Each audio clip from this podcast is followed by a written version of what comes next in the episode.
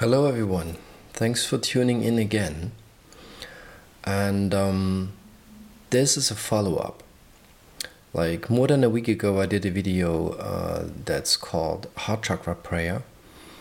And it was a little prayer for you that focuses on, you know, releasing any kind of uh, fear and grudge and. Um, thoughts and emotions about not loving yourself or the world or you know feeling unworthy which is often uh, a big hindrance in our lives uh, where we like things to be different.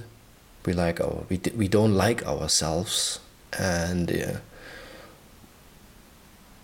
maybe we don't love ourselves. You know, we try many, many things to help the world, but if we really look deeply, sometimes we haven't even started really accepting ourselves as we are and who we are and for what we are. Because often we don't look deeply who we actually really are deep down. So this little prayer was um, inspiration and impulse um, because I found out over the years um, of talking to friends and clients, as I said in the video, that this kind of uh, little thing, if you do this in the morning and in the afternoon, it can really help release some kind of negative energy you have, uh, maybe even unconsciously, towards yourself. So in this follow-up video, um, I want to explore a little bit deeper into what this could mean. So this is not scientific, or I'm not a scholar, or whatever. This is mainly um, my personal experience and my personal view through a Zen Buddhist yogic lens on how to work with that. What's behind it? Like, you know, it's just a simple line, but you know, you can read it that way or that way. So I will give it, um, I will give these lines a little commentary. And so this is the first of a couple videos that will follow where I go on, you know, short talks line by line by line. So let's start with it. And first, of course, I'm gonna read it again. I love and accept myself as I am. I let go of my past, forgive myself and others who have hurt me. I no longer hold crutches and trust the universe is guiding me to the right people I need in my life. I am open with my feelings in all relationships.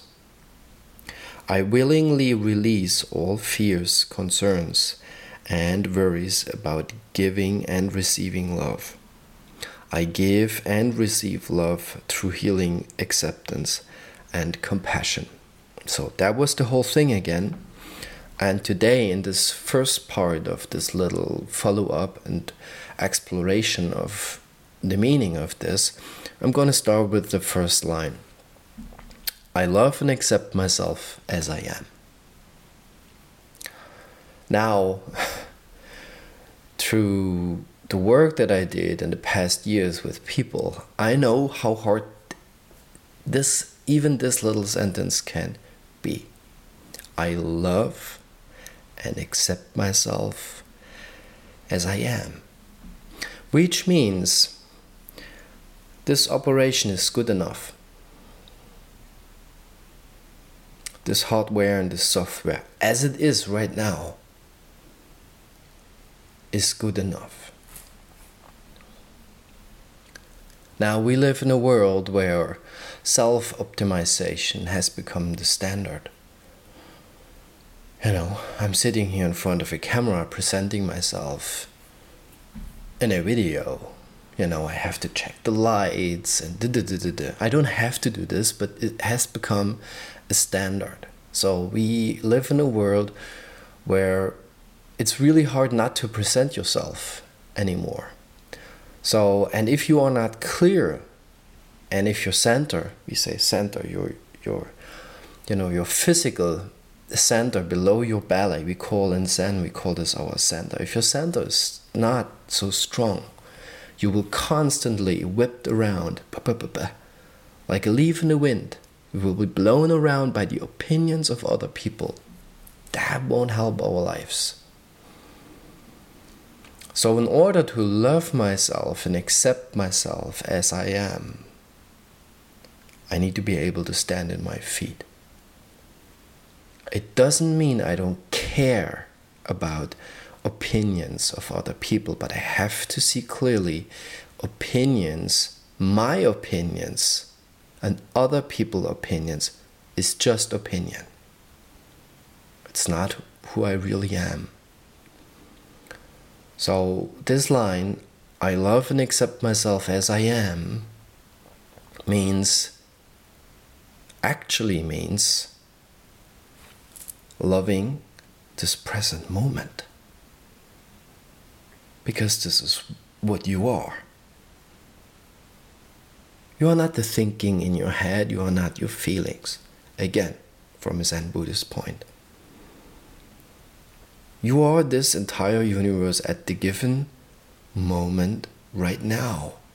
Just change your perspective. In Zen we say this little I that's always concerned, eh, I'm not good enough, eh, I didn't do that. Let that go. Open up. Be here. Listen. Watch. Feel smell, taste, touch.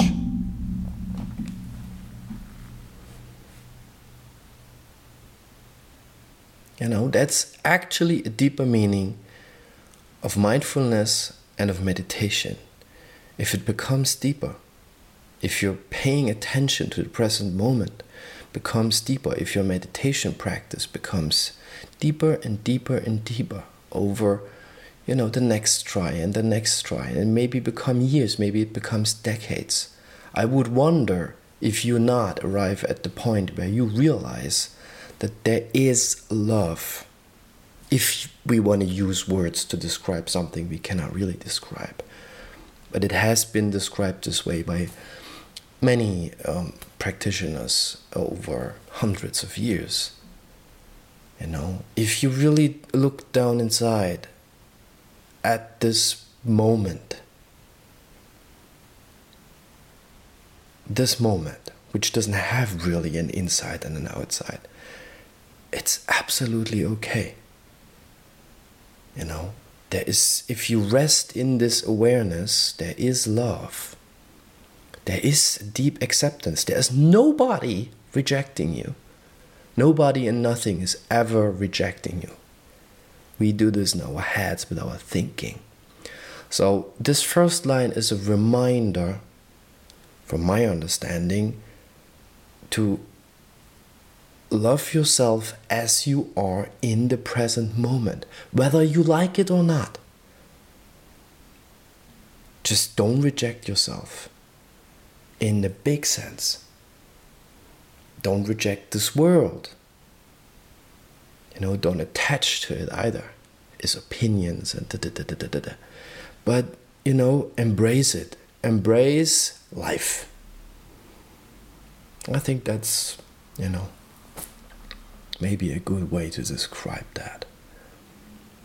I love and accept myself as I am. It means embrace life. Don't reject anything. And don't attach to it either. Just get out of your head this idea that we have, who we are. You know, and then we ask this question what am I? What am I really? Before my thinking starts, I'm Sven and my body da da da da da da, and I do this and now I do it. No. Who is it? Don't know. I don't know what's really looking out of these eyes.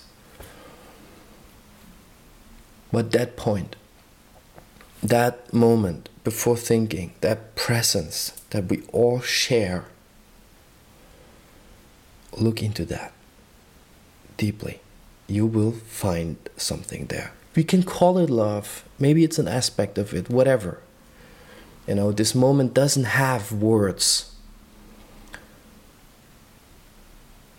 But what arrives within you, maybe, hopefully, when you do that, is a sense of I love and accept myself as I am.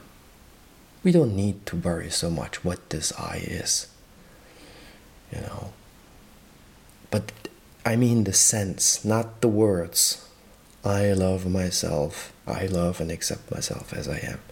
That's just words in our heads. But there's a meaning behind it, um, a sense of being. Talking about that. That's what's it's possible to arrive there. You know, meditation is a good way to do that. But it means to be open to the present moment and to be ready to embrace the present moment. There is no way to love yourself if you can't uh, embrace the present moment. Because there is no difference between you and the present moment.